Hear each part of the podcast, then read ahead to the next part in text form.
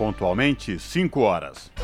Começa agora Jornal Brasil Atual, edição da tarde. Produção em parceria com Brasil de Fato. As notícias que os outros não dão.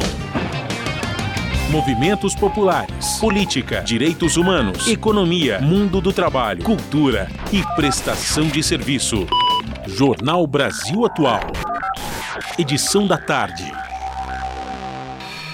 Olá, hoje é terça-feira, 14 de março de 2023. O Jornal Brasil Atual, edição da tarde, começa agora comigo, Cosmo Silva, e com Larissa Bora.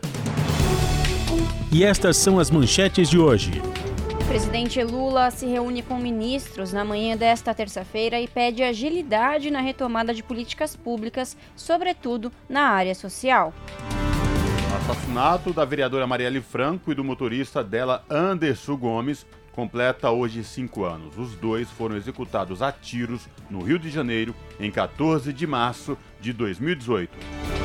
Filha de Marielle Franco diz que sua mãe deve ser lembrada pela trajetória e não pelo crime sem resposta. E o governo Tarcísio de Freitas muda nome da estação do metrô de Paulo Freire para, para Bandeirante Fernão Dias.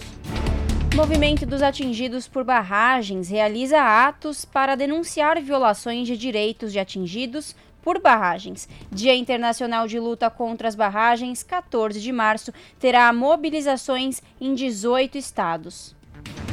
Desembargador e filho são alvos de operação da Polícia Federal. Foram 17 mandados de busca e apreensão em Brasília, Belo Horizonte e São Luís para os dois. Controladoria Geral da União retira sigilo de cartão de vacinas de Jair Bolsonaro.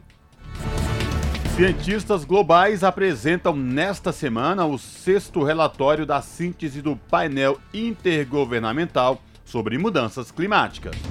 E 30% dos brasileiros poderão ter obesidade até 2030 e cerca de um bilhão de pessoas em todo o mundo. Projeção é da Federação Mundial de Obesidade. Participe do Jornal Brasil Atual por meio dos nossos canais. Pelo Facebook, Brasil Atual. Ou pelo Instagram, arroba Rádio Brasil Atual. Você participa também pelo Twitter, arroba RA Brasil Atual. Ou pelo nosso WhatsApp, o número é 11 968 937672.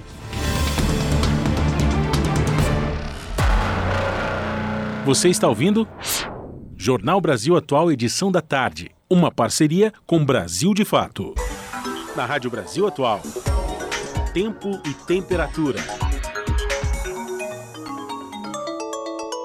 Tempo nublado e com pancadas de chuva aqui na capital. Faz 26 graus agora. Durante a madrugada, as temperaturas caem para os 18 graus e sem chuva durante o período. A mesma condição para o ABC. Tempo nublado e com pancadas de chuva nesta tarde e à noite. As temperaturas estão entre 23 e 25 graus agora na região, e temperaturas na faixa dos 18 graus durante a madrugada. Em Mogi das Cruzes não é diferente faz 26 graus. Terça-feira nublada e com pancadas de chuva entre a tarde e a noite. Mínima de 17 graus durante a madrugada, que não vai ter chuva. Em Sorocaba, no interior do estado, faz 26 graus. Tempo nublado e com possibilidade de pancadas de chuva na cidade. As temperaturas ficam na casa dos 19 graus durante a madrugada e sem chuva. Daqui a pouco eu volto com a previsão do tempo para esta quarta-feira na região metropolitana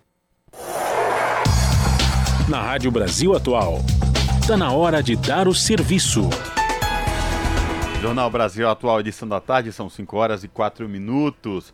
Vamos saber a situação do trânsito nesta terça-feira chuvosa aqui na capital. Felizmente, diferente de ontem, quando neste mesmo horário várias vias da cidade estavam totalmente cobertas por águas das fortes chuvas, hoje aparentemente está um pouco mais tranquilo. E por conta dessa tarde chuvosa, a CT, que é a Companhia de Engenharia de Tráfego aqui da capital, informa que neste momento são 660 quilômetros de lentidão em toda a cidade de São Paulo. Lembrando que esta metodologia aí nova adotada pela CET também envolve rodovias que circulam no entorno da capital paulista e, portanto, computando as ruas da cidade e avenidas da capital, também rodovias que cercam aí a capital paulista e, portanto, 660 quilômetros de lentidão em toda a extensão da cidade de São Paulo.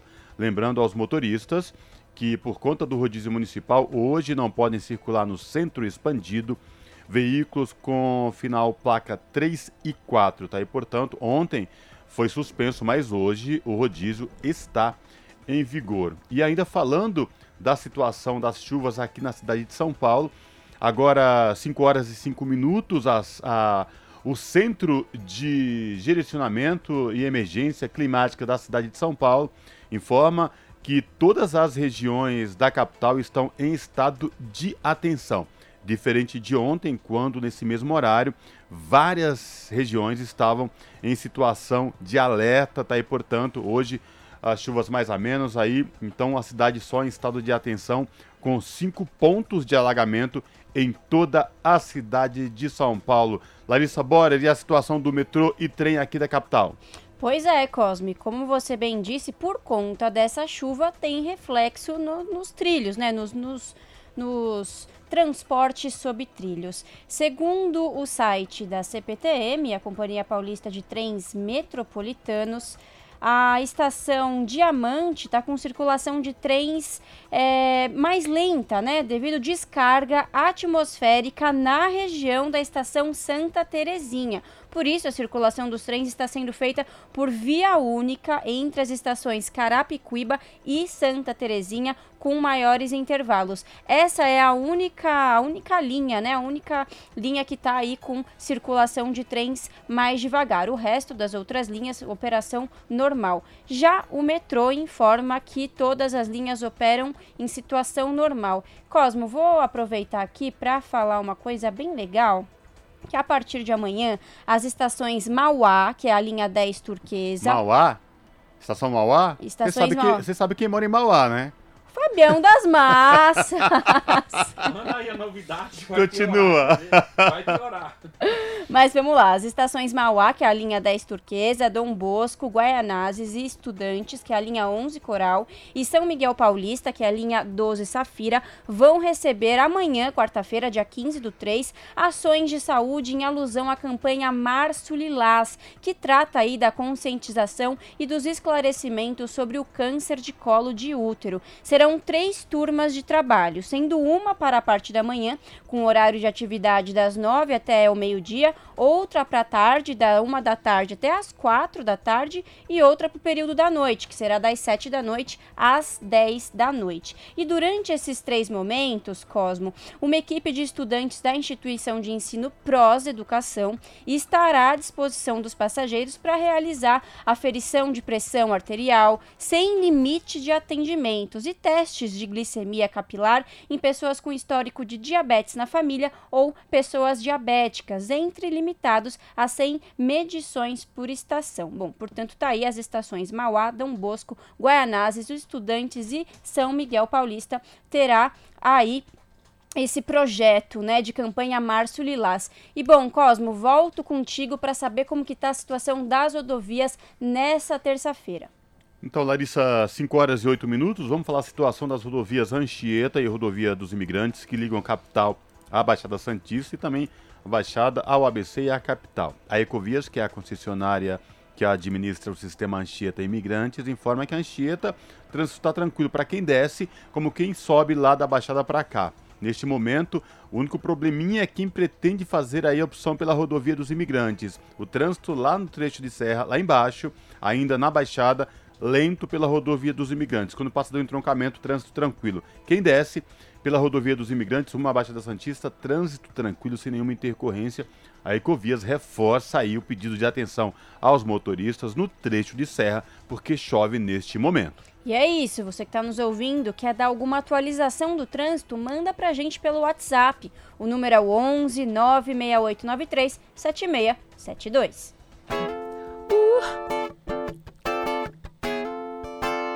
Luzes da luz, quem conduz. Assim que é. E vai dar pé. Rádio Brasil Atual 98,9 e nós se envolve. As músicas que as outras não tocam.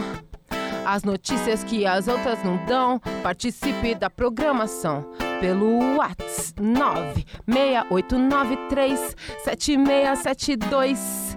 Feijão com arroz, mamão com açúcar. É na hora do rango. Fábio Balbini, o mestre da mesa. Jornal Brasil Atual. Edição da tarde. 5 horas mais 10 minutos. E o assassinato da vereadora Marielle Franco e do motorista dela, Anderson Gomes, completa hoje cinco anos. Os dois foram executados a tiros no Rio de Janeiro em 14 de março de 2018. Meia década depois do crime, muitas perguntas ainda não foram respondidas. A principal delas, quem mandou matar Marielle e por quê. A investigação prossegue sem muitos avanços e familiares e a sociedade cobram por justiça. Uma série de atividades será realizada nesta terça-feira em memória de Marielle. Confira na reportagem de Kaique Santos. Um projeto de país onde uma mulher negra possa acessar e permanecer em diferentes espaços de tomar de decisão, sem ter a sua vida ceifada com cinco tiros na cabeça. A fala emocionante é de Aniele Franco ao tomar posse como ministra da Igualdade Racial do governo Lula em janeiro. A ministra faz referência à irmã Marielle e à forma como a então vereadora foi assassinada em 2018. Marielle Franco, do PSOL, havia acabado de mediar um debate num espaço no centro do Rio de Janeiro quando saiu de carro junto a uma assessora e foi atacada. Um outro veículo emparelhou com o dela e vários disparos foram feitos. Marielle morreu. Anderson Gomes, o motorista da parlamentar, também foi baleado e não resistiu. A assessora foi atingida apenas por estilhaços.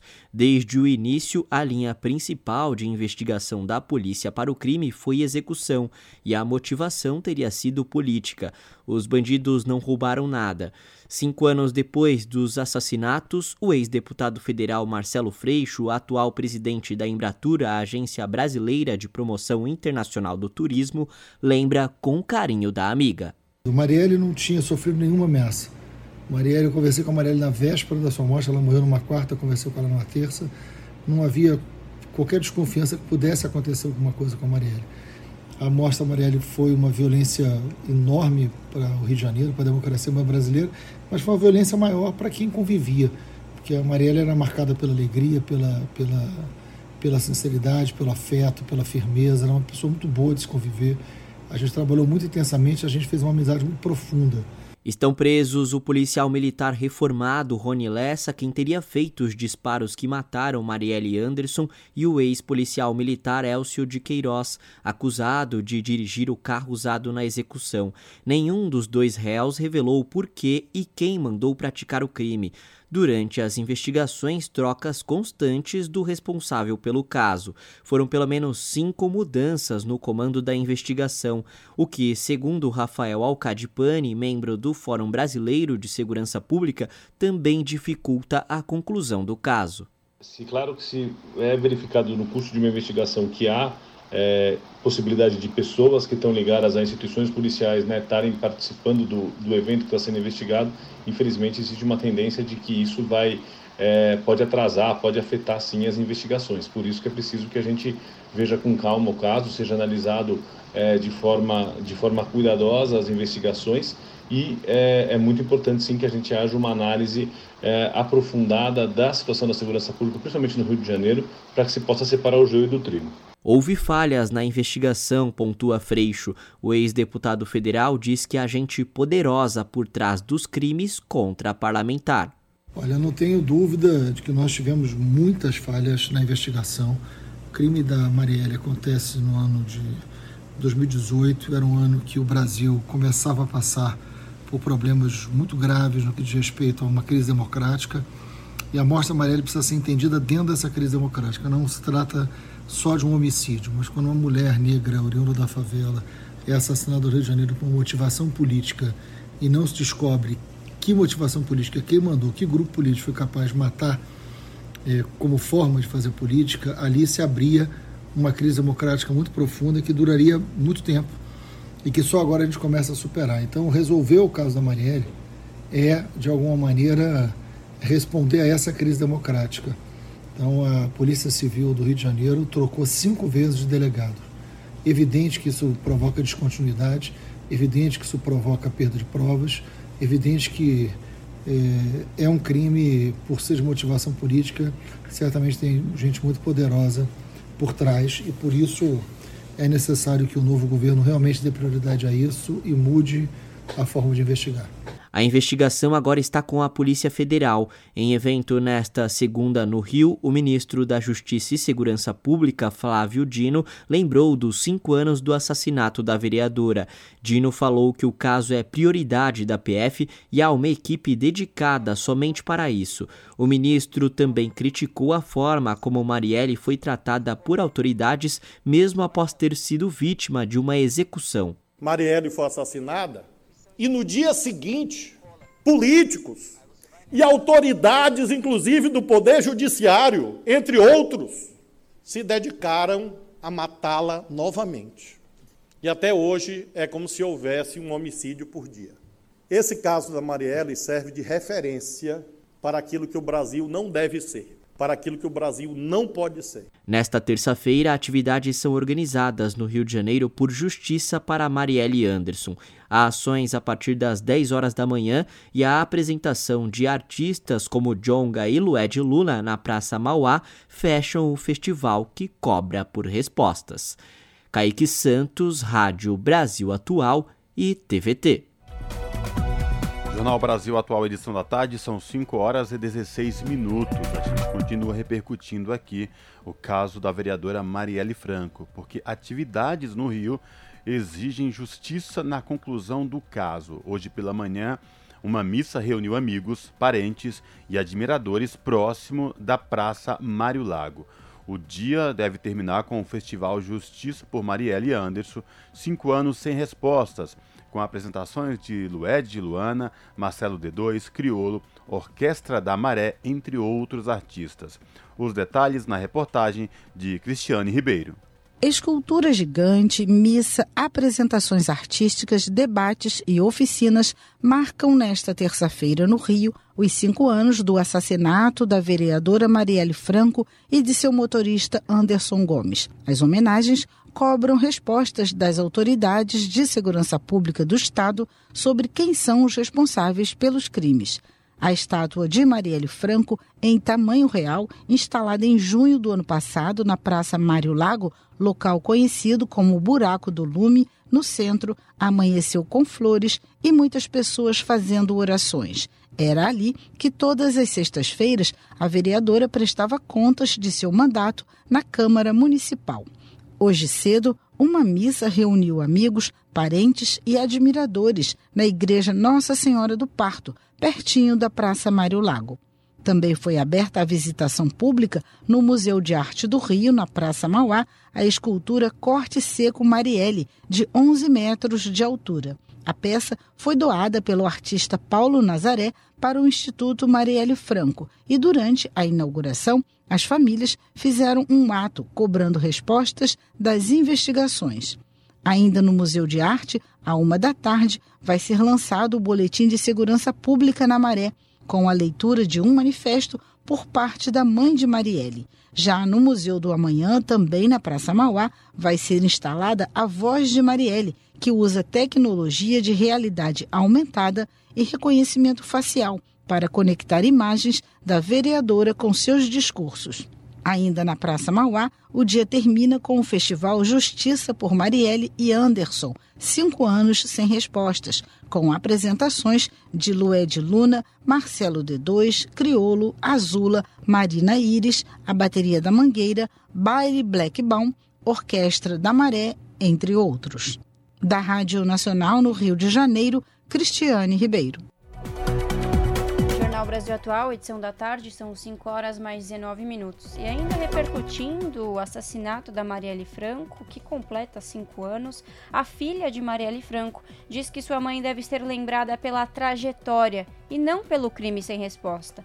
Enquanto aguardam um júri popular de assassinos, familiares acompanham um processo de federalização da investigação. Os detalhes com Douglas Matos. O assassinato de Marielle Franco e do motorista Anderson Gomes em 14 de março de 2018 completa cinco anos nesta terça-feira. O maior crime político da história recente do país ocorreu seis meses antes da eleição presidencial vencida por Bolsonaro. Agora, em 2023, a chegada de um novo governo liderado pelo presidente Lula abre uma nova janela de esperança para amigos e familiares que, desde a noite do crime, convivem com a pergunta: quem mandou matar Marielle. Pelas investigações do assassinato, já passaram cinco delegados e dez promotores do Ministério Público Estadual do Rio de Janeiro. E a pergunta ainda segue aberta. No horizonte, um inquérito que continua em segredo sem que as famílias de Marielle Franco e Anderson Gomes ou a jornalista Fernanda Chaves, única sobrevivente do atentado, tenham acesso às informações. Advogados dos familiares de Marielle e Anderson impetraram um mandado de segurança no Supremo Tribunal Federal solicitando acesso ao inquérito.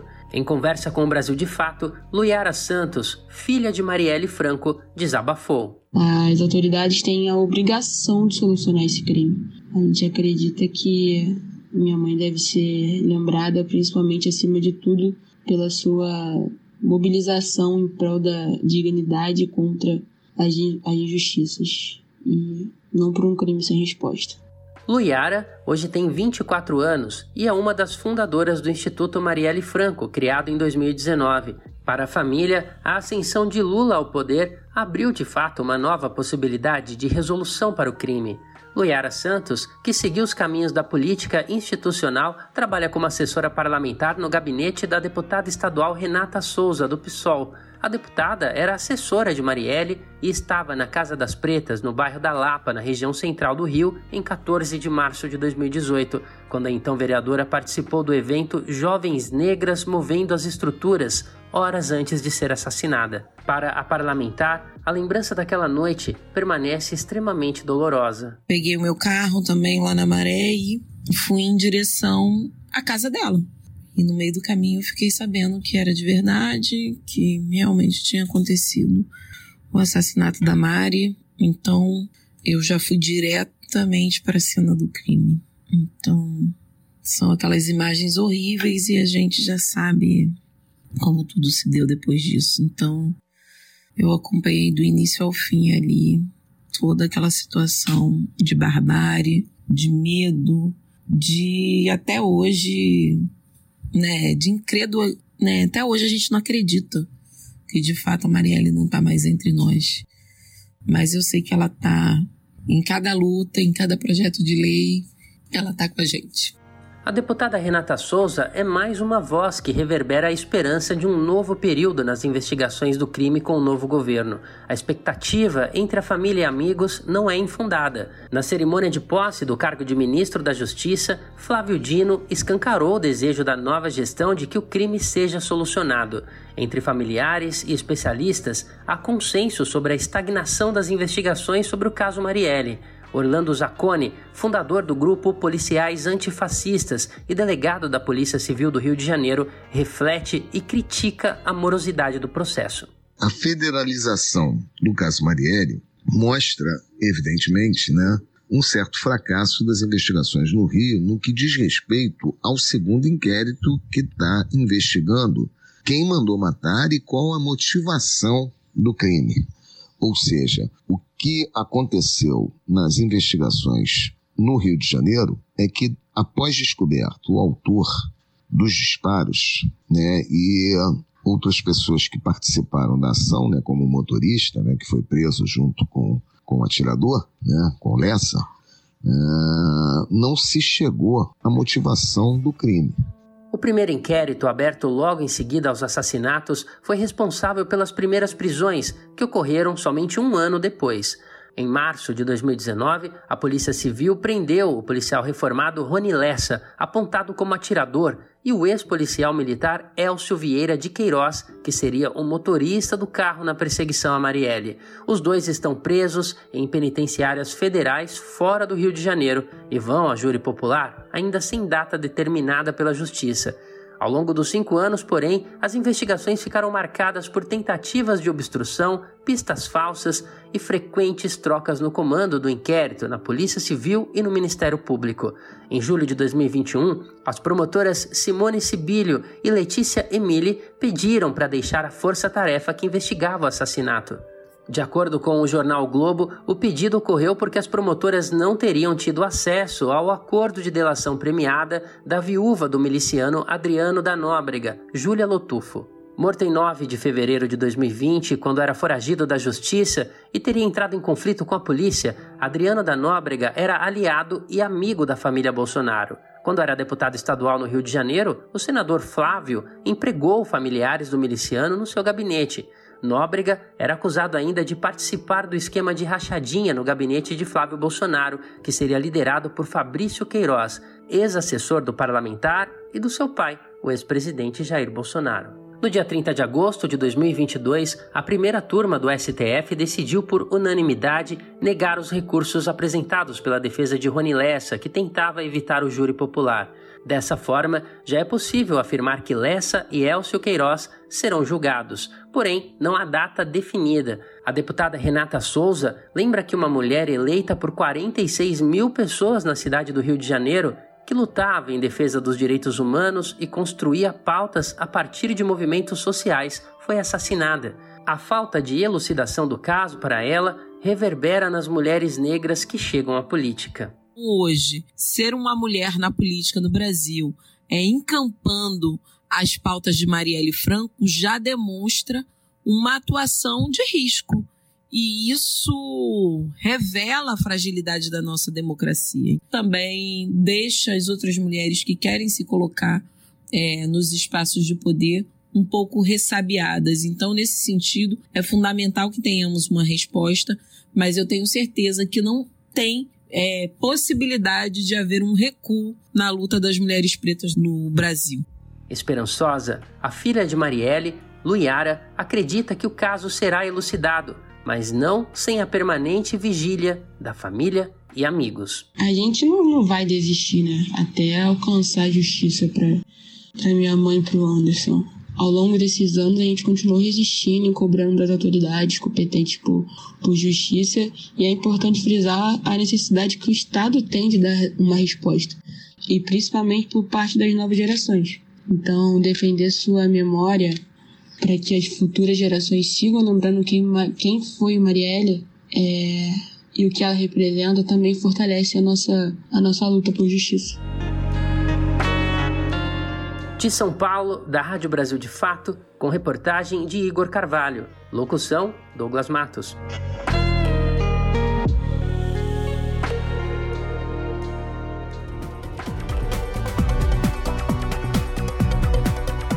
E agora, no Jornal da Rádio Brasil Atual, vamos conversar com o Eduardo Marete, que é repórter do portal da Rede Brasil Atual. Marete, bem-vindo, tudo bem? Tudo bem, boa tarde, Larissa, boa tarde, ouvintes. Tudo bem com todo mundo por aí, né? Tudo certinho. Marete, qual é o destaque do portal da Rede Brasil Atual que você traz hoje para os ouvintes do jornal? Bom, a gente está acompanhando aí o governo andando a passos rápidos, né? Segundo o próprio presidente Lula, quem enfatizou hoje de manhã numa reunião, reunindo, numa reunião com a presença de 19 ministros, né, da, principalmente da área social, onde o Lula pediu pressa e, ao mesmo tempo, impôs algumas normas, digamos assim, que ele quer ver cumpridas. Por exemplo, disse Lula que não quer ver nenhum ministro é, anunciar nenhum projeto ou medida sem antes discutir com a Casa Civil, né?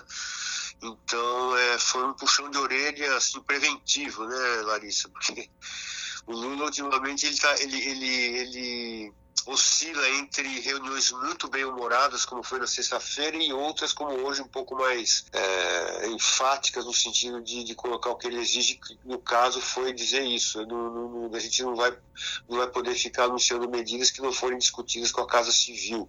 Isso para evitar né, equívocos, como, por exemplo, do Carlos Lupe, ministro do governo, que anunciou que o governo estava pensando em rever a, a reforma da Previdência. Na verdade, ele teve que ele foi desautorizado depois pelo pelo próprio Rui Costa, né, da Casa Civil, porque desagradou o Lula, né, o ministro falar uma coisa sem ter consultado o. Então o que o Lula, o que o Lula ressaltou hoje foi justamente isso, né? Então, aqui não existe projeto de, ministro, existe projeto de governo. Mas Marete, tá. a questão é essa, né? É, a gente já passou aí do 70 dia de governo, o presidente ele quer ter uma boa base para mostrar nos, nos primeiros 100 dias. A gente até entende essa pressa dele, né? O presidente Lula ele tem uma agenda a seguir e ele quer cumprir o que prometeu durante aí a, a, a corrida presidencial. É, ele sabe, ele mesmo disse hoje que o tempo passa rápido para quem é governo e não para quem é oposição. Né? Então, consciente disso, ele está realmente tentando é, estabelecer um, um, cronograma, um, um cronograma uh, que seja factível, mas ao mesmo tempo uh, não dê margens para ou, ou para dúvidas, para especulações, né? Que sabe como é que é, né? Às vezes o governo começa a falar e não, não apresenta projetos, então o que o Lula quer é concretamente que a sociedade veja o que está sendo feito mesmo, do ponto de vista da, da, das políticas uh, anunciadas. Né? Por exemplo, ele citou hoje várias coisas né, que estão sendo feitas já. E, mas assim, é, só pulando de um, de um assunto para outro, mas na verdade continuando na mesma toada, é assim, o, o que está mais o que está gerando mais expectativas no mercado, não só no mercado financeiro, mas como em, entre as pessoas que acompanham a política mais de perto, é justamente chama, o chamado arcabouço fiscal, né, Larissa? Você uhum. gosta? Você gosta desse termo, arcabouço fiscal? É, então, ele é meio negativo, né, Marete? É, não, mas é porque é, muita gente fala em arcabouço, outras pessoas falam em âncora fiscal, outras, enfim, em parâmetros, né? Porque o que o, que tá, o governo, por meio do Fernando Haddad, está procurando é estabelecer novos paradigmas ou parâmetros, né? Porque o teto de gastos foi completamente é, evaporou-se durante o governo Bolsonaro, o teto de gastos, que aliás era um, era um terrível empecilho para determinados programas na área social, educação, saúde, etc. Então, o Fernando Haddad é, hoje falou rapidamente com a imprensa ali ao chegar para conversar com, com interlocutores e o próprio Lula, né? ele estava dizendo que ele estava dizendo que eh, a expectativa é entregar exatamente essa semana o projeto para o Lula, sendo que já foi discutido com a Simone Tebet, com o próprio Alckmin, segundo o, Haddad, o Alckmin recebeu muito bem o projeto, e esse projeto é que vai balizar, Larissa, ele é, ele é muito, muito importante, é, é fundamental para o que a gente vai ter no Brasil nos próximos anos, uhum. porque, porque de um lado existe a cobrança do do mercado, das pessoas que querem saber, sabe, você liga a televisão, você vê os analistas assim das, da, da mídia falam assim, mas de onde vai tirar o dinheiro? Então você, você pode ter o melhor projeto do mundo, né? mas, mas de onde vai tirar o dinheiro? Então as, as pessoas não querem saber muito da justiça social muitas vezes, elas querem saber aquela coisa de contador, de onde vai tirar o dinheiro? Uma coisa neoliberal que está acabando em boa parte do, do mundo, mas no Brasil parece que não ainda, né? Então, é, o, que o, o, que o Haddad está falando é está é, tá tentando desenvolver exatamente um projeto que, que, que não deixe ele órfão de apoio em setores poderosos da economia, mas também não deixe de cumprir, por outro lado, um, um compromisso de campanha com o social. O, o Lula e o próprio Haddad têm falado o tempo todo que a prioridade do governo vai ser né, é, combater a fome, a miséria, mas e, e, promovendo justiça social e evidentemente tentando não não estourar as contas públicas, né? Então está sendo muito enaltecido tanto por ele quanto pela Simone Tebet, essa parceria que, segundo eles próprios, está sendo muito frutífera no sentido de estar tá contemplando essas duas tendências, o que não é difícil, essas duas, essas duas alas de um mesmo programa, que, o, que, o que convenhamos é bastante difícil, né? Porque você, a gente tem assistido nos últimos anos assim, na verdade faz décadas, né? Desde o início lá da, do neoliberalismo com a Margaret Thatcher né, na Grã-Bretanha, a gente tem assistido essa dicotomia, essa briga entre ou faz o social ou faz o, o, a, economia, as contas públicas. Uma coisa não existe sem. É, uma coisa não pode conviver com a outra. E, e o que o governo está tentando fazer o seu, e mostrar que é possível é justamente que as duas coisas, o fiscal né, e o social, podem caminhar juntos, né, Larissa? É mais ou menos isso. É isso, Marete. Bom, esse, essa nova proposta aí do, do marco fiscal, do novo marco fiscal, ainda vai ser apresentada né, pelo presidente Luiz Inácio Lula da Silva e deve ser aí no final do, do mês, desse mês de março, né, Marete? Sim, é, o Lula, ele tá, o Lula não, o Haddad está querendo que isso seja apresentado pelo próprio Lula e agora o Lula está encampando um pouco isso também, uhum. antes de viajar para a China, a China, né? Que aliás vai ser a, a viagem mais importante, a, a, mais até do que a viagem para Washington, né? Porque vai ser uma viagem para a China agora e, e aí o Lula vai querer é, é, mostrar esse... Eu gostei do seu termo, marco fiscal, é bem mais simpático do que acabouço fiscal.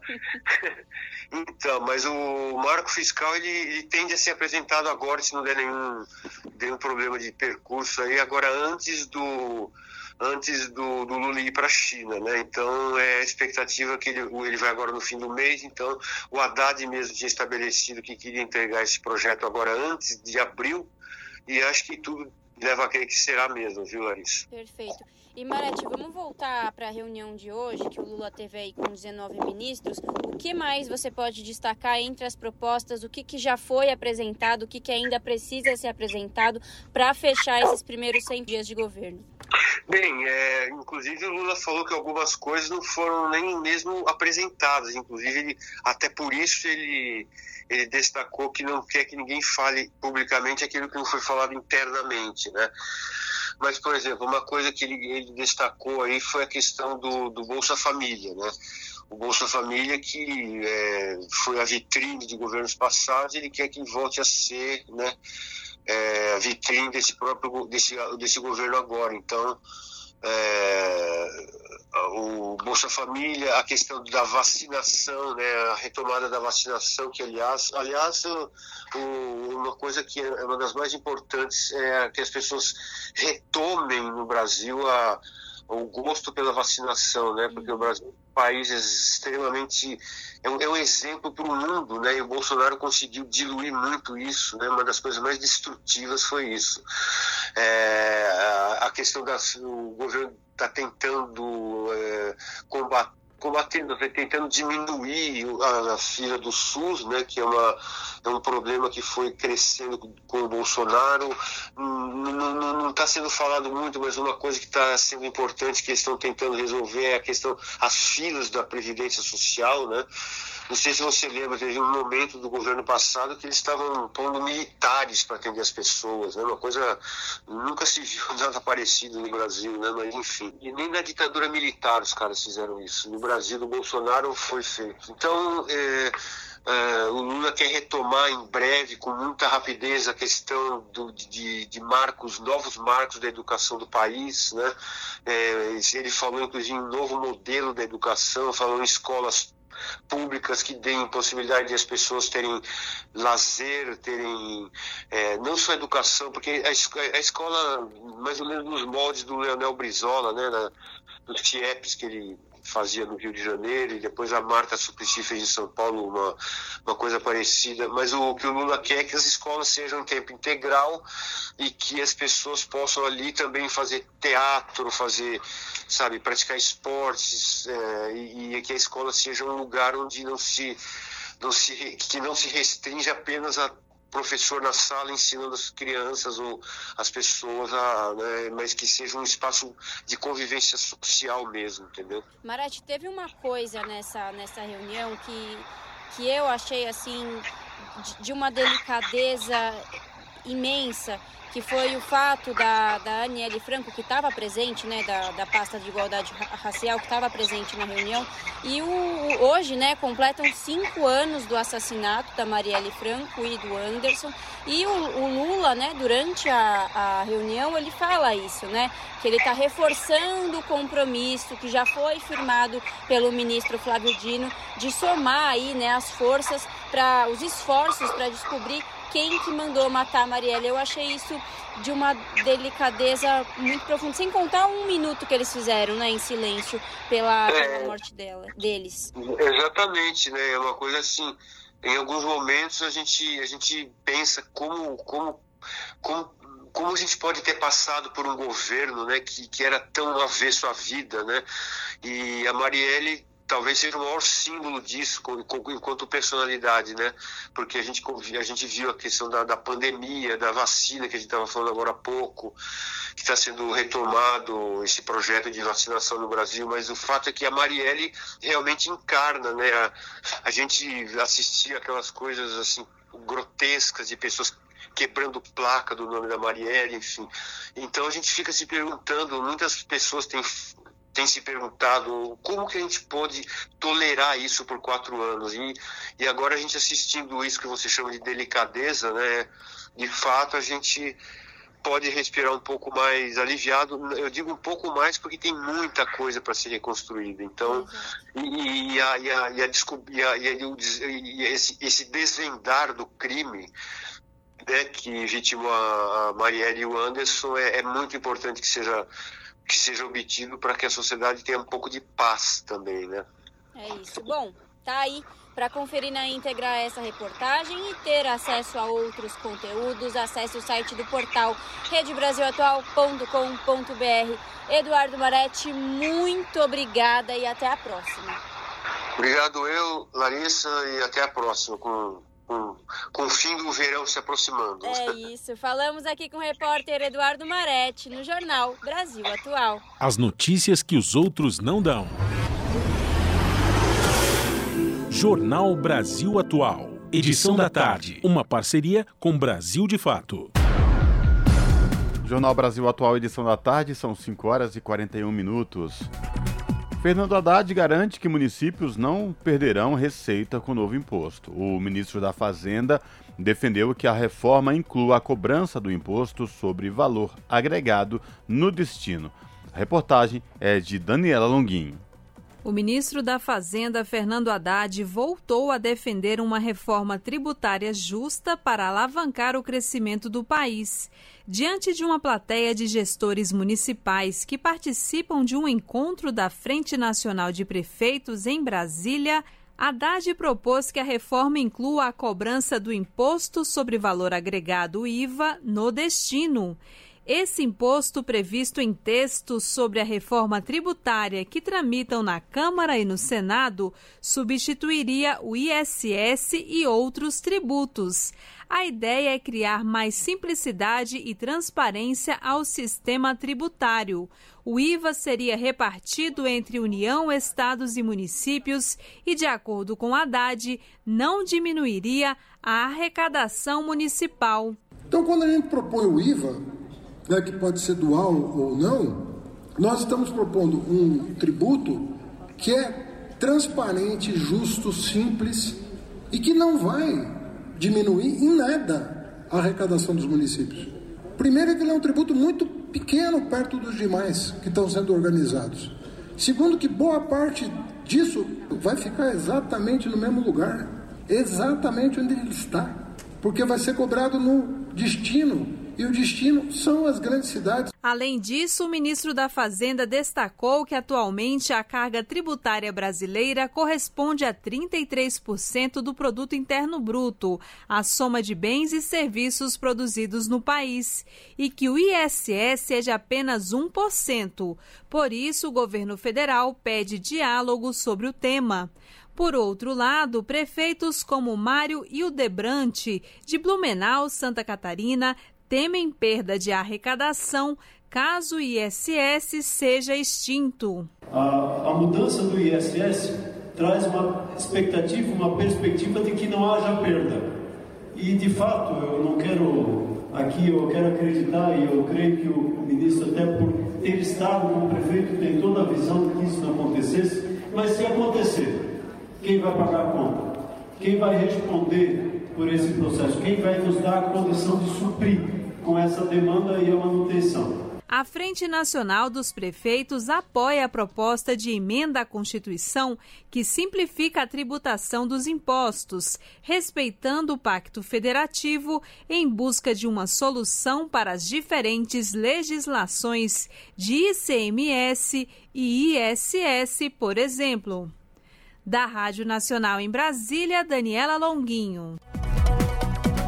5 horas mais 44 minutos. O governo Tarcísio muda nome de estação do metrô de Paulo Freire para Bandeirante Fernão Dias. Patrono da educação brasileira foi preterido em detrimento a Bandeirante, com trajetória ligada à exploração de indígenas. Os detalhes com Paulo Motorim. Com aval do governador Tarcísio de Freitas, do Republicanos, o metrô de São Paulo decidiu alterar o nome da futura estação da linha 2 verde de Paulo Freire para Fernão Dias. A decisão foi tomada por dirigentes da empresa controlada pelo governo paulista em janeiro de 2023, após uma pesquisa de opinião com moradores de regiões próximas à estação. De acordo com o metrô, o nome de Paulo Freire era apenas provisório para a criação de referências nos projetos, até a confirmação pelas pesquisas. A mudança, que surpreendeu funcionários da empresa, de acordo com a apuração do jornal Folha de São Paulo, pretere o educador em detrimento do bandeirante paulista. Patrono da educação brasileira, Paulo Freire é considerado um dos principais educadores do mundo. Seu principal livro, Pedagogia do Oprimido, figura entre as 100 obras mais citadas em língua inglesa, de acordo com o Google Scholar, plataforma voltada à produção científica. Sob o governo de Jair Bolsonaro, o intelectual se tornou alvo de constantes ataques do então presidente e de seus apoiadores. Ainda durante a campanha à presidência, Bolsonaro afirmou que pretendia excluir os métodos de Freire das escolas. Já o bandeirante Fernão Dias teve uma trajetória atrelada à exploração de indígenas. A futura estação está prevista para ser construída em um ponto da Avenida Educador Paulo Freire, na capital paulista, próximo à rodovia Fernão Dias. O metrô justifica a medida, afirmando que o nome de Fernão Dias teve 57% das preferências na pesquisa, ante 29% de Paulo Freire e 14% de Parque Novo Mundo. A mudança de nome gerou polêmica e críticas de grupos ligados à educação e aos direitos humanos. Eles lamentaram a escolha em detrimento de Paulo Freire, símbolo da luta pela educação popular e pela democracia. Em nota, o metrô afirmou que a mudança já foi oficializada e que a estação será inaugurada em breve. De Brasília, da Rádio Brasil de Fato, Paulo Motorim. São 5 horas e 47 minutos. Comissão de Assuntos Econômicos aprova de forma terminativa a inscrição de Zilda Arnes e dos Lanceiros Negros no livro de Heróis e Heroínas da Pátria. Confira os detalhes na reportagem de Rodrigo Rezende. A Comissão de Educação, Cultura e Esporte aprovou de forma terminativa, ou seja, sem necessidade de ir à votação em plenário, três projetos que tratam de homenagens. O primeiro deles inscreve o nome da médica Zilda Arnes no livro de Heróis e Heroínas da Pátria. Zilda foi uma das responsáveis pela criação da Pastoral da Criança, ainda em 1983, há 40 anos, e também da Pastoral da Pessoa Idosa. A homenageada faleceu em 2010 no Haiti, quando um grande terremoto atingiu aquele país. Outro projeto aprovado inscreve no livro de homenagens os Lanceiros Negros, um grupo de negros escravizados que participou da Revolução Farroupilha. No entanto, para que não fosse incentivada a abolição da escravidão naquele momento, os lanceiros foram mortos pelos senhores após as batalhas. Outra homenagem aprovada, de autoria do senador veneziano Vital do Rego, do MDB da Paraíba, dá a um trecho da BR-412 o nome de deputado Álvaro Gaudêncio Filho. Proje o projeto de homenagem a Zilda Arnes segue para a sanção e os demais para a Câmara dos Deputados. Da Rádio Senado, Rodrigo Rezende. Custo de vida, emprego e desemprego, cesta básica, tarifas públicas, salário mínimo. Agora, na Brasil Atual, a análise do DIEESE. E agora, no Jornal Brasil Atual, vamos falar com Fausto Augusto Júnior, diretor técnico do DIEESE, Departamento Intersindical de Estatística e Estudos Socioeconômicos.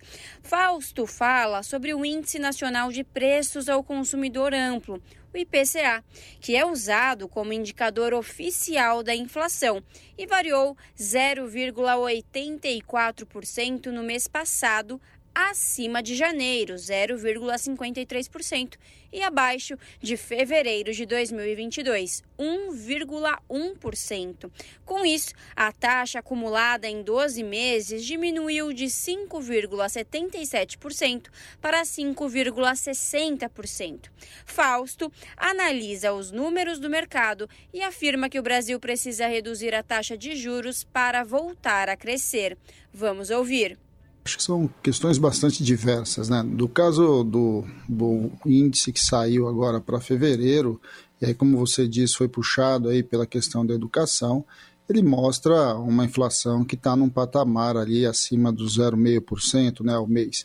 Isso a gente já vem vindo há alguns, alguns meses, é, de certo modo, isso vai consolidando um patamar de inflação ali na casa entre 5% e 6% nos 12 meses. Esse, esse, tem sido o nosso cenário já há algum tempo. Isso coloca para nós uma série de questões e a principal delas é tentar observar ali o que, que tem significado e de onde tem vindo a questão inflacionária. Agora, temos que lembrar, chamar a atenção que a questão da inflação no Brasil, na verdade, desde o fim da pandemia, ali ao longo da própria pandemia, depois que a gente tem assistido com a guerra da Ucrânia e tudo que a gente tem visto tem a ver com uma inflação é, de preços, né? Uma inflação ali de que ligado à produção, ligado aos valores que de certo modo vem se mantendo ali é uma tendência de alta. Acho que essa é uma questão. No Brasil hoje nós não temos uma inflação vinculada ao consumo, né? ou seja, a, economia não está crescendo o suficiente para que a demanda puxe os preços. Na verdade, nós temos uma inflação de custo, é, ou seja, de alguma forma é, o patamar inflacionário ele já é maior do que a gente via antes da pandemia. Isso não é um fenômeno do Brasil, isso é um fenômeno do mundo. E aí a grande questão é a manutenção não só da taxa de juros, mas, mas inclusive da meta de inflação. A questão da meta de inflação é o que a gente precisa conversar muito no Brasil.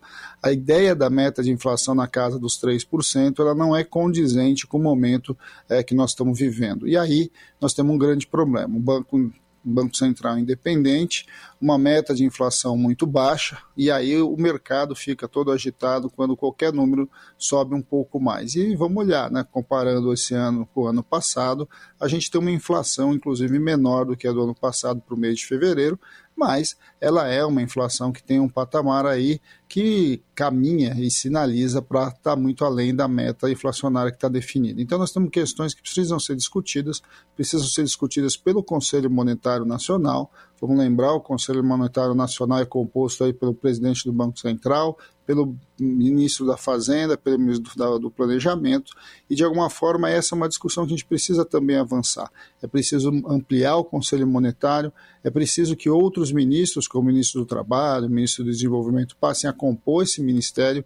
É importante que a sociedade possa ter alguma voz em relação a isso, porque, de certo modo, a definição da taxa de inflação com o Banco Central é, independente é fundamental. Pensar uma discussão sobre a meta é algo que precisa ser feito. Então, na verdade, a gente tem mais medo aí do mercado do que qualquer outra coisa. É, quando, você, quando o Comitê Monetário Nacional se reúne, ele vai discutir a realidade ali da, da, da, do que está acontecendo não só no Brasil, como no mundo, e a partir disso ele vai definir ou define uma, uma, uma taxa referencial, desculpa, ele define uma meta de inflação. É, quando foi estabelecido ali a autonomia do Banco Central, é bom lembrar que o Banco Central ele, ele, procura, ele tem como, como grande objetivo a defesa da, do, do, dinheiro, a defesa do real, controle inflacionário. Mas não só isso, ele precisa se preocupar com o crescimento econômico e com geração de emprego. E, de certo modo, é isso que o Conselho Monetário tem que fazer. Ele precisa olhar para a realidade brasileira dentro desse cenário que nós estamos vivendo e, de alguma forma, a partir disso, definir uma meta de inflação. Não adianta você criar uma meta de inflação que seja uma meta de inflação é, fictícia. É, e aí é o que nós estamos assistindo. Desde o governo passado, Vamos lembrar que na discussão o Guedes era aí o super-ministro e fez a opção por reduzir a meta de inflação. E ao reduzir a meta de inflação, você jogou aí água no moinho é, dos juros altos. E os juros continuam altos e, de alguma forma, a partir inclusive da fala do que a gente tem ouvido aí muito do presidente do Banco Central, isso deve continuar. Muito dificilmente você vai assistir uma redução de juros muito rápida. É, a sociedade está se posicionando, a sociedade está colocando essas questões, a questão dos juros voltou a ser debatida no Brasil e nós precisamos, de fato, encontrar um, um lugar aí é, de estabilidade dos nossos juros. Não faz sentido o Brasil ter a maior taxa de juros do mundo, não faz sentido o segundo colocado ser o México e ter metade da nossa taxa. É algo que a gente precisa olhar com muita, com, muito, com muita tranquilidade. O Brasil é um país que, de certo modo, precisa crescer. O Brasil é um país grande, o Brasil é um país repleto de desigualdades e aí está num processo de desconstrução. E uma taxa de juros tão alta como a gente está vivendo aí dos 13,75, de certo modo, ele vai dificultando muito esse processo de crescimento econômico. Então a gente precisa fazer um debate sério na sociedade sobre a real meta de inflação e nós precisamos fazer discussão sobre se de fato a taxa de juros é o único mecanismo para controlar a inflação. A gente está vendo que a questão dos alimentos começa a se estabilizar, e aí eu acho que esse é um dado significativo. A gente teve aí a redução do preço da cesta básica em 13 estados, isso não é desprezível, isso é um dado importante. Isso tem a ver com políticas que já começaram a ser implementadas. Né? Você começa a reposicionar os estoques, você começa a reorganizar os apoios à agricultura familiar, você começa a mexer nisso. A questão dos combustíveis é outro que vai, nós vamos assistir ainda bastante problemas. Essa inflação de fevereiro não teve ainda a, impactado o retorno do, do, dos dos impostos, de parte dos impostos para gasolina e álcool, e a gente vai ver isso ainda refletido no próximo mês. É, o debate de como vai ser composto e como vai ser a nova política de preço da Petrobras é algo também bastante importante para a gente assistir nos próximos meses, e de alguma forma você vai reequilibrando, vai voltando tudo a uma normalidade.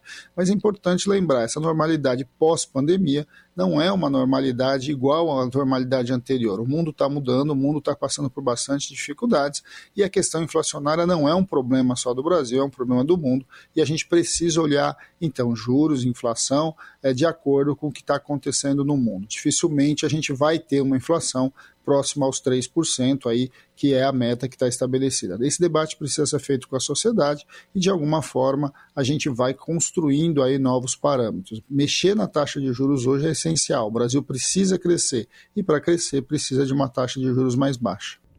Acabamos de ouvir Fausto Augusto Júnior, diretor técnico do DIEESE, Departamento Intersindical de Estatística e Estudos Socioeconômicos, aqui no jornal Brasil Atual.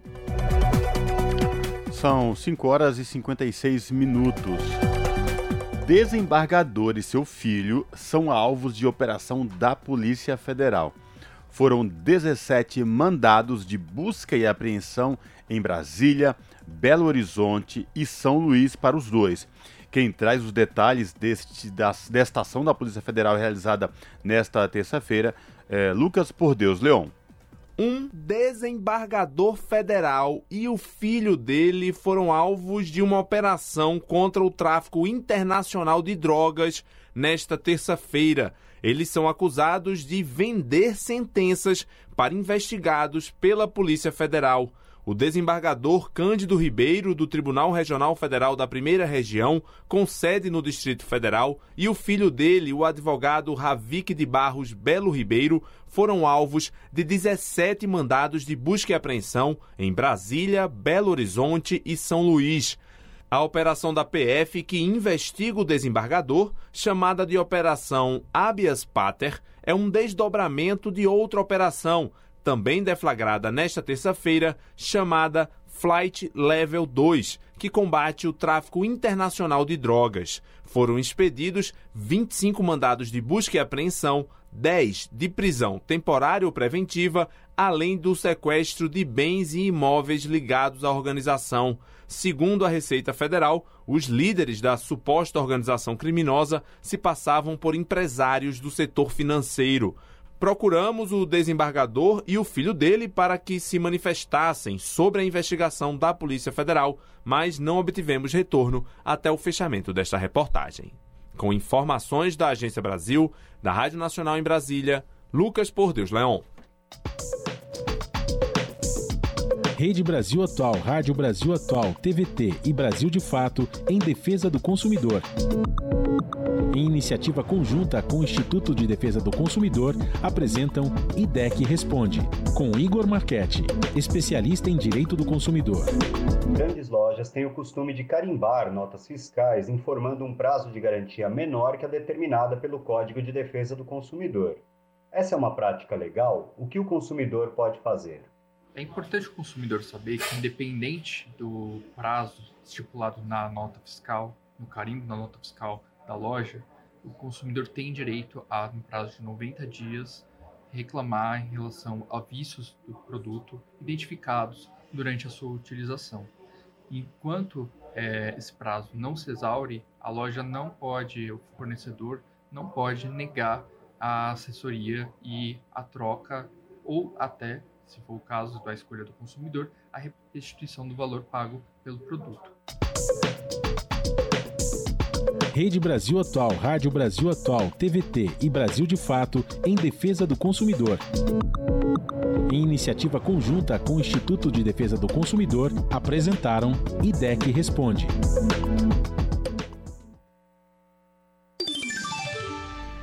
Pontualmente, 18 horas. Rádio Brasil Atual. Para sugestões e comentários, entre em contato conosco por e-mail redação@jornalbrasilatual.com.br ou WhatsApp DDD 11 96893 7672. Acompanhe a nossa programação também pelo site redebrasilatual.com.br.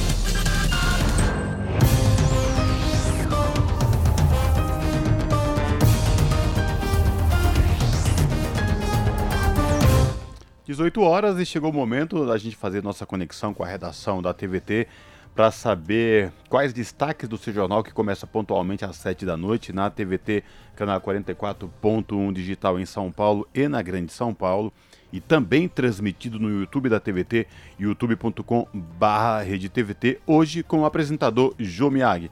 Olá, Jô, quais destaques de hoje do seu jornal? Boa noite, Cosmo, Larissa e ouvintes da Rádio Brasil Atual. Numa das reportagens de hoje, mostramos que as centrais sindicais estão elaborando o projeto de valorização e fortalecimento da negociação coletiva e de atualização do sistema sindical brasileiro. Com as mudanças no mundo do trabalho, surgiram novas categorias e formas de contratação e de produção e que precisam da atenção dos sindicatos.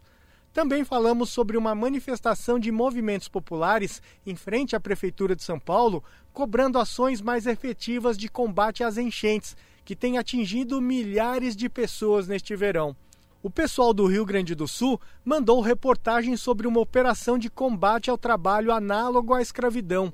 58 trabalhadores foram resgatados em duas propriedades que cultivavam arroz em Uruguaiana. Entre as vítimas, 11 eram menores de idade. Bom, esses são alguns dos destaques do seu jornal de hoje, terça-feira. O seu jornal começa às 7 da noite e passa na TVT, canal 44.1 aqui na Grande São Paulo. E nas demais regiões dá para assistir pelo nosso canal no YouTube, que é youtube.com barra É isso aí, espero todos vocês no seu jornal. Até lá! Jornal Brasil Atual, edição da tarde uma parceria com Brasil de Fato. 18 horas mais 2 minutos. Resultado do FIES pode ser conferido a partir desta terça. Para acessar o resultado, é necessário entrar no link do Portal Único de Acesso ao Ensino Superior. Os detalhes com Talita Pires.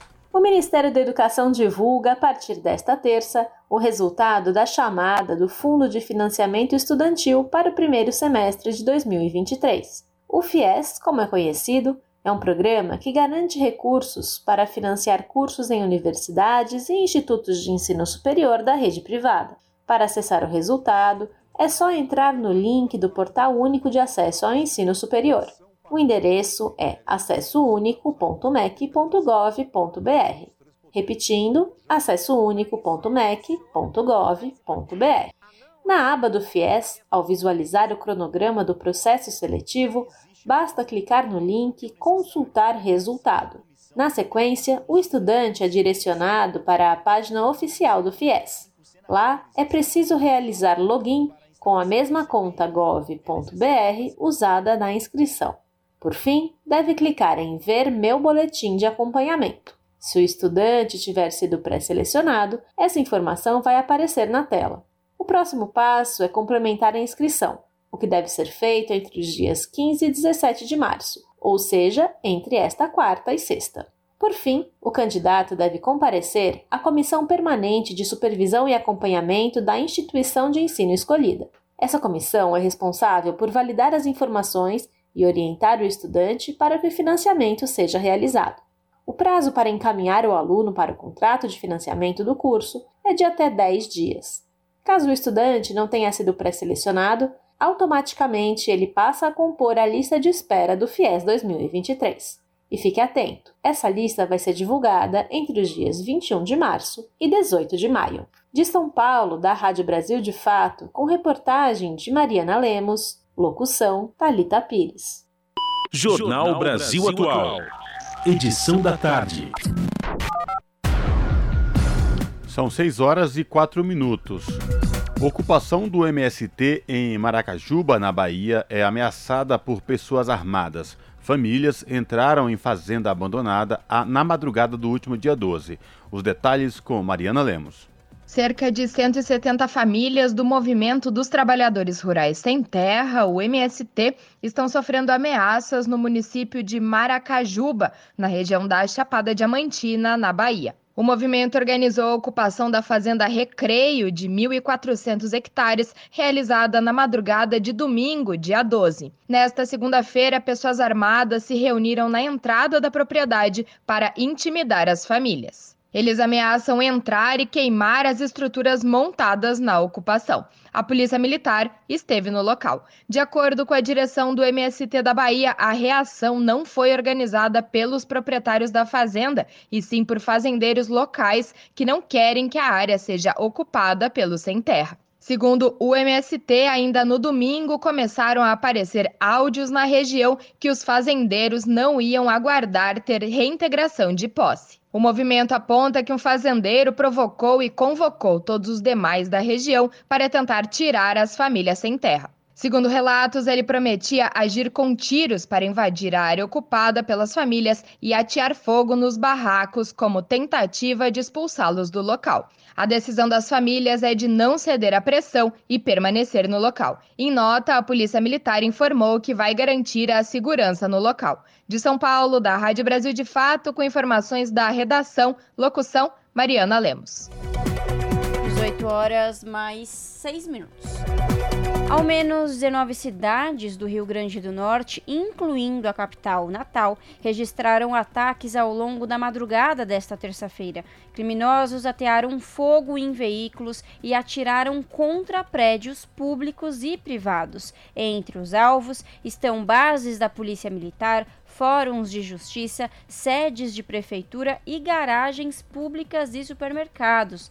A suspeita é de que o Sindicato do Crime, uma facção criminosa que atua no estado, esteja por trás do ataque coordenado.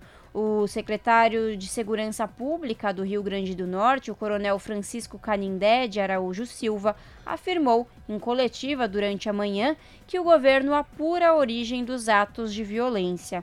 A pasta avalia, contudo, que há chances deles serem uma retaliação dos criminosos às operações de combate ao crime organizado. O governo federal, por meio do Ministério da Defesa, também anunciou a disponibilidade das forças federais como a Polícia Federal e a Força Nacional. São 6 horas e 7 minutos. Sem água, sem comida e banheiro, 56 trabalhadores foram resgatados em plantação de arroz no Rio Grande do Sul. Os detalhes com Carolina Oliveira. Pelo menos 56 trabalhadores foram resgatados em situação análoga à escravidão em duas propriedades de cultivo de arroz em Uruguaiana, no Rio Grande do Sul. O resgate foi feito na última sexta pela Polícia Federal com apoio do Ministério Público do Trabalho e da Gerência Regional do Trabalho nas estâncias Santa Adelaide e São Joaquim. Em entrevista ao Brasil de Fato, o auditor fiscal do trabalho, Vitor Siqueira Ferreira, falou sobre a crueldade sofrida pelas vítimas. O que mais ofende, inclusive a nós que estamos habituados a esse trabalho, não é a pessoa ter uma jornada extremamente pesada sob o sol, mas é fazer isso com sede, porque não tem água disponível.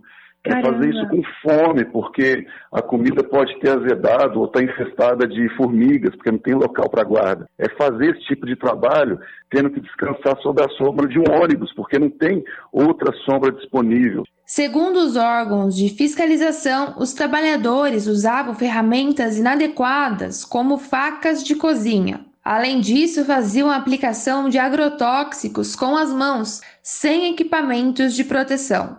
Também eram obrigados a caminhar sob o sol por cerca de 50 minutos do alojamento até a área de cultivo de arroz. Eles recebiam 100 reais por dia, tendo de comprar as próprias ferramentas e a preparar o próprio almoço, que muitas vezes estragava devido ao calor intenso. Os dias em que precisavam ficar afastados em razão de doença eram descontados do salário, das 56 vítimas, 10 têm entre 14 e 17 anos de idade. Todos já moravam na região, que faz fronteira com o Uruguai, nos municípios de Uruguaiana, Itaqui, São Borja e Alegrete. O auditor fiscal do trabalho, Vitor Siqueira Ferreira, também lamenta o fato de que esse tipo de exploração costuma selar o destino profissional dos trabalhadores explorados. Seriam pessoas que tem talento para trabalhar em atividades e se desenvolver profissionalmente, construir um futuro através do trabalho. E a gente sabe que esse tipo de trabalho que eles foram flagrados fazendo, isso inviabiliza o desenvolvimento da pessoa enquanto profissional. Uhum. Então a gente fica triste também por isso, por flagrar futuros sendo comprometidos por uma exploração de trabalho feito da forma que é. O auditor destaca que os trabalhadores sequer conhecem o dono das propriedades. As vítimas se referem apenas ao recrutador responsável, que foi preso em flagrante e será encaminhado ao sistema penitenciário.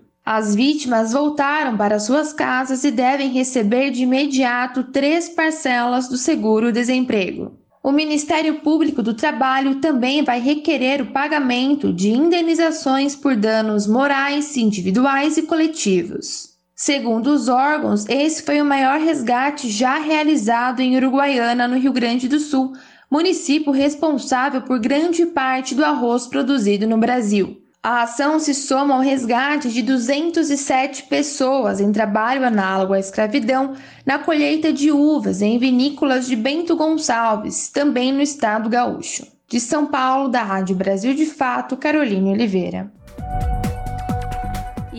MAB realiza atos para denunciar violações de direitos de atingidos por barragens. Dia Internacional de Luta contra as Barragens, 14 de março, terá mobilizações em 18 estados. Os detalhes com Rodrigo Durão. Nessa terça, dia em que completa 32 anos, o Movimento dos Atingidos por Barragens, o MAB, realiza atos para denunciar violações de direitos em todo o país. Além disso, o objetivo é reivindicar políticas públicas em defesa dos atingidos por cerca de 24 mil barragens no país. Os atos ocorrem em 18 estados. O 14 de março marca também o Dia Internacional de Luta contra as Barragens. Nas ações, o MAB reforça as denúncias de impunidade de responsáveis por rompimentos como os de Brumadinho e Mariana, em Minas Gerais o movimento apresentou ao Ministério de Minas e Energia a proposta de criação de um fundo. A ideia é disponibilizar recursos para atender populações e territórios atingidos por obras de grande porte por rompimentos de barragens. Os valores desse fundo também serviriam para casos extremos decorrentes de mudanças climáticas. Foi proposta ainda a criação de um organismo público para centralizar as demandas dessas populações e criar um mecanismo capaz de colocar os direitos em prática. Entre as mobilizações confirmadas estão atos na capital paulista, Porto Alegre, no Rio Grande do Sul e Jequié, na Bahia. Ao mesmo tempo, Brasília será sede do seminário Direitos Humanos e Empresas, o Brasil na Frente, Lei Marco no caminho global de mais regras para as empresas. O evento ocorre até a próxima quinta-feira, na sede da CONTAG, a Confederação Nacional dos Trabalhadores na Agricultura. De São Paulo, da Rádio Brasil de Fato, locução Rodrigo Durão. Você está ouvindo? Jornal Brasil Atual, edição da tarde. Uma parceria com Brasil de Fato. Brasil de Fato, 20 anos. Apoie e lute.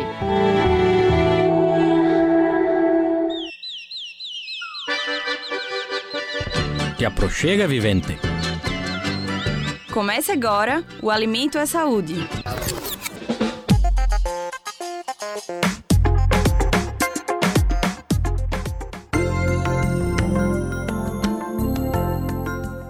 Foi assim, com comida farta, que movimentos sociais e integrantes da sociedade civil celebraram a recriação do Conselho de Segurança Alimentar, extinto por Bolsonaro em 2019. Elisabetta Recine, professora de nutrição da Universidade de Brasília e presidenta do CONSEA entre 2017 e 2019, comenta sobre o assunto. Ela tem muitos significados. O primeiro significado dela é que nós vamos ter finalmente de novo e voltando um espaço dentro do governo federal para fazer com que a agenda de combate à fome e garantia da alimentação adequada e saudável seja um espaço legítimo de diálogo entre os diferentes setores da sociedade civil e os diferentes setores do governo. Isso é fundamental porque não se acaba com a fome do dia para a noite e também a fome depende de medidas emergenciais, mas ela depende principalmente de ações que mudem a estrutura da nossa sociedade, as raízes da desigualdade, as raízes da injustiça. O banquetaço, que ocorreu pelo menos em 40 cidades, em 19 estados do país, distribuiu refeições preparadas com produtos da agricultura familiar e agroecológica. O movimento, que tem como slogan Um prato cheio de justiça social, contou também com distribuição de hortaliças, roda de debate e apresentação artística. O deputado federal Nilton Tato do PT de São Paulo, ressaltou a importância do banquetaço. O banquetaço, com as suas atividades no país inteiro, foi fomentando, levando esse debate para dentro da sociedade, para dentro do Congresso e fazendo com que influenciasse, inclusive no processo eleitoral, que viesse para dentro do programa de governo do presidente Lula a volta do Conselho e que agora se concretiza com o lançamento do Conselho, a posse do Conceia Novo, nós precisamos, para poder produzir alimento e produzir alimento saudável, precisamos distribuir terra, precisamos ter reforma agrária, precisamos ter assistência técnica, precisamos ter apoio na implementação dos assentamentos, a demarcação dos territórios quilombolas, das terras indígenas. O artigo 6 da Constituição Federal garante o direito humano à alimentação, mas de acordo com o levantamento da rede Pensan, feito no ano passado, mais de 33 milhões de brasileiros não têm garantido o que comer. Em 2021, os integrantes do Conselho continuaram em atividade e organizaram um Tribunal Popular contra a Fome, em que o governo federal foi considerado culpado pelo aumento da insegurança alimentar no país. Sheila Lima, presidente do Conselho do Distrito Federal, comentou sobre o retorno e a importância da participação popular. A importância do conselho nesse contexto é a alimentação, é o direito à alimentação saudável e adequada.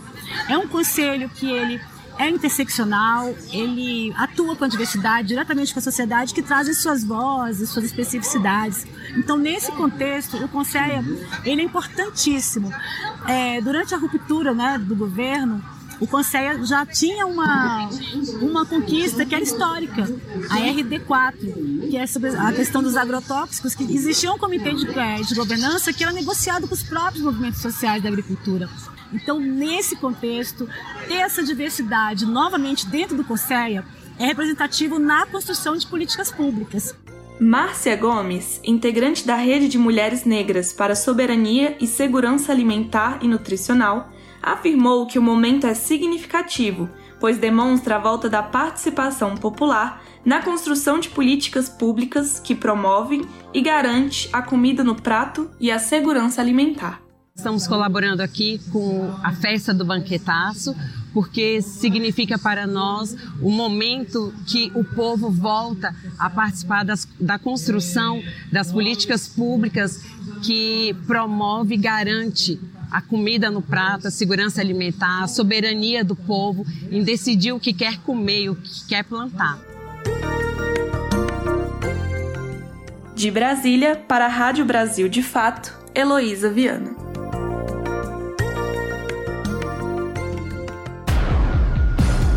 Jornal Brasil Atual, edição da tarde, são 6 horas e 18 minutos.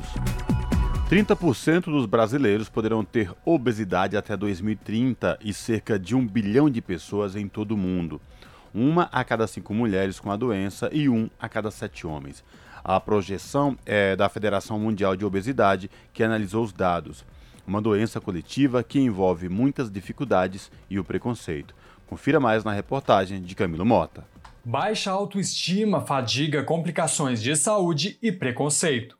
Esses são alguns dos inúmeros desafios que as pessoas que têm obesidade enfrentam diariamente. 30% da população brasileira terão a doença até 2030 segundo projeção da Federação Mundial de Obesidade. O estudo revela que o aumento anual da taxa da doença em crianças é muito alta e que 44% de todas as mortes causadas por sobrepeso e obesidade ocorrem de forma prematura. Um número preocupante, como aponta a doutora Tarissa Petri, endocrinologista do Centro Especializado em Obesidade e Diabetes do Hospital Alemão Oswaldo Cruz extremamente alto, principalmente porque nós estamos falando de obesidade, não de sobrepeso.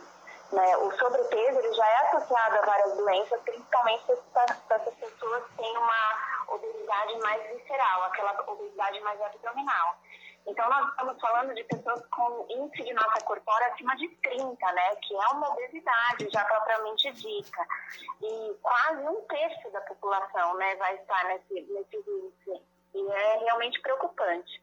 Mas hoje nós já temos mais da metade da população brasileira é, com sobrepeso, pelo menos. Existem três graus da doença, que vão do sobrepeso à obesidade grave, e podem ser classificados de acordo com o índice de massa corporal. Uma doença multifatorial, como explica a doutora em Nutrição e Saúde Pública, Aline Moriarty individual, a obesidade ela aumenta risco de doenças cardiovasculares, de vários tipos de câncer, né? É, do ponto de vista também do tratamento, é uma doença de tratamento muito difícil, porque ela é uma doença multifatorial, né? Ela tem relação com o consumo excessivo de calorias, mas ela também tem relação com a saúde mental do indivíduo, com a prática de atividade física, com acesso a alimentos saudáveis, é, a genética também, questões hormonais. Então a gente não consegue dissociar tudo isso, é um conjunto. Ainda segundo o Atlas da Federação Mundial, em muitos países ricos ou em desenvolvimento, a doença está associada a um estigma que alimenta a narrativa da responsabilidade individual, dificultando o apoio a medidas abrangentes de prevenção e tratamento. Tarissa Petri enfatiza que o preconceito ainda afeta na busca pelo tratamento mais ricos e nem as mais pobres estão vencendo a obesidade. Uhum. Para a gente entender o tamanho do desafio desse tratamento, né? Uh, então, eu acredito de verdade que uh, a gente aceitando isso como uma doença e não colocando a culpa nas pessoas, né, por estarem acima do peso, a gente já começa a trabalhar com, com aceitação, né? É, essas pessoas, muitas vezes, elas não é, procuram atendimento, elas não procuram o tratamento porque elas sofrem preconceito nesse processo. O acolhimento do profissional de saúde, o acolhimento das pessoas da família, da, dos círculos de amizade, entendendo que aquela pessoa tem alguma dificuldade para manter um peso menor, é, ela faz com que essa pessoa, isso faz com que a pessoa ela busque mais o tratamento e tenha maior chance de atingir o sucesso. A doença foi retratada pelo filme A Baleia, de Darren Aronofsky. O longa-metragem conta a história de um professor com obesidade severa que tenta se reconectar com a filha ao ver sua saúde se deteriorando. O protagonista do filme levou o Oscar de melhor ator no último domingo. Para Aline, uma questão de saúde pública e que exige políticas públicas para ser enfrentada. A gente vê nos últimos anos teve uma redução gradual do, do preço dos produtos ultraprocessados e, ao mesmo tempo, a gente vê aí uma inflação é, muito grande nos alimentos in natura e minimamente processados. Né? É, não tem como a gente falar de combate à obesidade sem pensar em políticas públicas. Aí recomendações da Organização Mundial de Saúde, da Organização Pan-Americana de Saúde, é, de que se aumente a tributação, por exemplo, sobre as bebidas açucaradas para dificultar o acesso. Essa é uma medida que já foi tomada em vários países. Então, é, pode ser uma medida que não resolva ali todo o problema da obesidade, mas é, ajuda a desafogar uh, o SUS, né, tem um impacto como um todo na população geral. A gente precisa falar também de políticas sobre regulação de marketing, né, de produtos ultraprocessados para crianças, que a gente sabe que aí é, tem um incentivo muito grande, não só para a obesidade infantil, mas acaba refletindo também na obesidade dos, dos adultos. Né? Camilo Mota, Rádio Brasil Atual e TVT. 18 horas mais 24 minutos. Controladoria Geral da União retira sigilo de cartão de vacinas de Bolsonaro.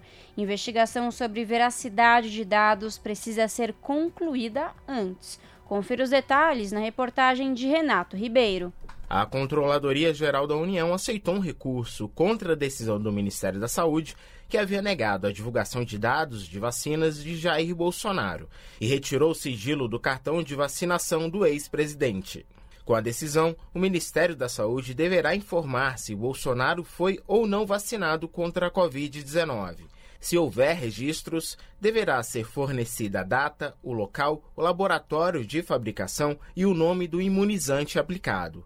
Mas, para ocorrer essa divulgação, primeiro a CGU precisa concluir a investigação sobre a possível inserção de dados falsos em sistemas do Ministério da Saúde. Na gestão passada, o ex-presidente impôs sigilo à divulgação de seu cartão de vacinação. Ele argumentou que se tratava de uma informação pessoal e privada. Apesar disso, Bolsonaro declarou em diversas ocasiões não ter se vacinado.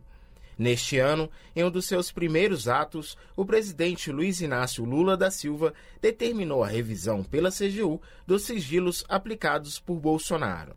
Da Rádio Nacional em Brasília, Renato Ribeiro. São 6 horas e 25 minutos. Indicados ao Oscar 2023 vão ganhar estatueta de madeira dos Yanomami. Para líder indígena, o ouro assumiu um sentido de morte e destruição. Quem traz os detalhes é a Solimar Luz. Uma campanha sobre o impacto do garimpo ilegal em terras indígenas deve movimentar o tapete vermelho neste domingo, na noite de cerimônia do Oscar 2023 chamada em tradução livre de O Preço do Ouro, a intenção da campanha é lembrar que a extração ilegal do ouro pode significar o extermínio dos indígenas no Brasil. A Uriri, Associação Yanomami, enviou a alguns indicados da maior premiação do cinema uma estatueta como símbolo da luta contra a extração ilegal de ouro na Amazônia. A estatueta de madeira não tem ouro em sua composição e foi confeccionada no formato da divindade Omama, que para os Yanomami é a divindade responsável pela criação do ser humano, da floresta e dos animais e significa proteção. Além da estatueta, um vídeo da campanha no YouTube fala sobre os problemas sociais e econômicos causados pelo garimpo ilegal. No vídeo, Júnior Yanomami, líder da associação, afirma que o ouro assumiu o sentido de morte e destruição para os indígenas e para a floresta. O ouro ilegal é garimpado com mercúrio Litros e mais litros são despejados nos nossos rios, matando nossos animais, matando nossa floresta, matando nosso povo. Maior território indígena do Brasil, a terra Yanomami vive uma crise humanitária sem precedentes devido ao avanço do garimpo ilegal na terra indígena nos últimos anos. Da Rádio Nacional, no Rio de Janeiro, Solimar Luz. Se você gosta do nosso jornalismo independente e quer rever nossas entrevistas e reportagens, acesse o canal da Rádio Brasil Atual no YouTube. Nosso endereço é youtube.com/barra Rádio Brasil Atual. Ajude a nossa voz ser cada vez mais forte e ir cada vez mais longe. Inscreva-se em nossos canais, curta e compartilhe o conteúdo Rádio Brasil Atual e TVT. Rádio Brasil Atual e TVT. Compromisso com a notícia, compromisso com a democracia, compromisso com você na Rádio Brasil Atual. Tempo e temperatura. A semana vai continuar nublada aqui na capital paulista. Pode ter pancadas de chuva durante a tarde e a noite nesta quarta-feira. As temperaturas vão ficar entre os 18 e 28 graus. Previsão que se repete em todo o ABC. Sol e aumento de nuvens durante a manhã e previsão de pancadas de chuva à tarde e à noite em todas as cidades da região. Os termômetros vão ficar entre os 17 e 27 graus. E nada diferente em Mogi das Cruzes. Sol, muitas nuvens e possibilidade de pancadas de chuva entre a tarde e a noite desta quarta-feira. Os termômetros vão ficar entre os 27 e 17 graus. E em Sorocaba, no interior do estado, quarta-feira de sol, nuvens e pancadas de chuva durante a tarde e a noite. Os termômetros vão ficar entre os 19 e 28 graus. Camilo Mota, Rádio Brasil Atual. E termina aqui mais uma edição do Jornal Brasil Atual, edição da tarde, que teve a apresentação de Larissa Borges e esse que vos fala Cosmo Silva. Nos trabalhos técnicos, ele, Fábio Balbini. Você fica agora com o Papo com Zé Trajano, aqui na TVT e na Rádio Brasil Atual. Na sequência, o seu jornal na TVT às 7 da noite. E a gente volta amanhã a partir das 5 horas da tarde. Tchau!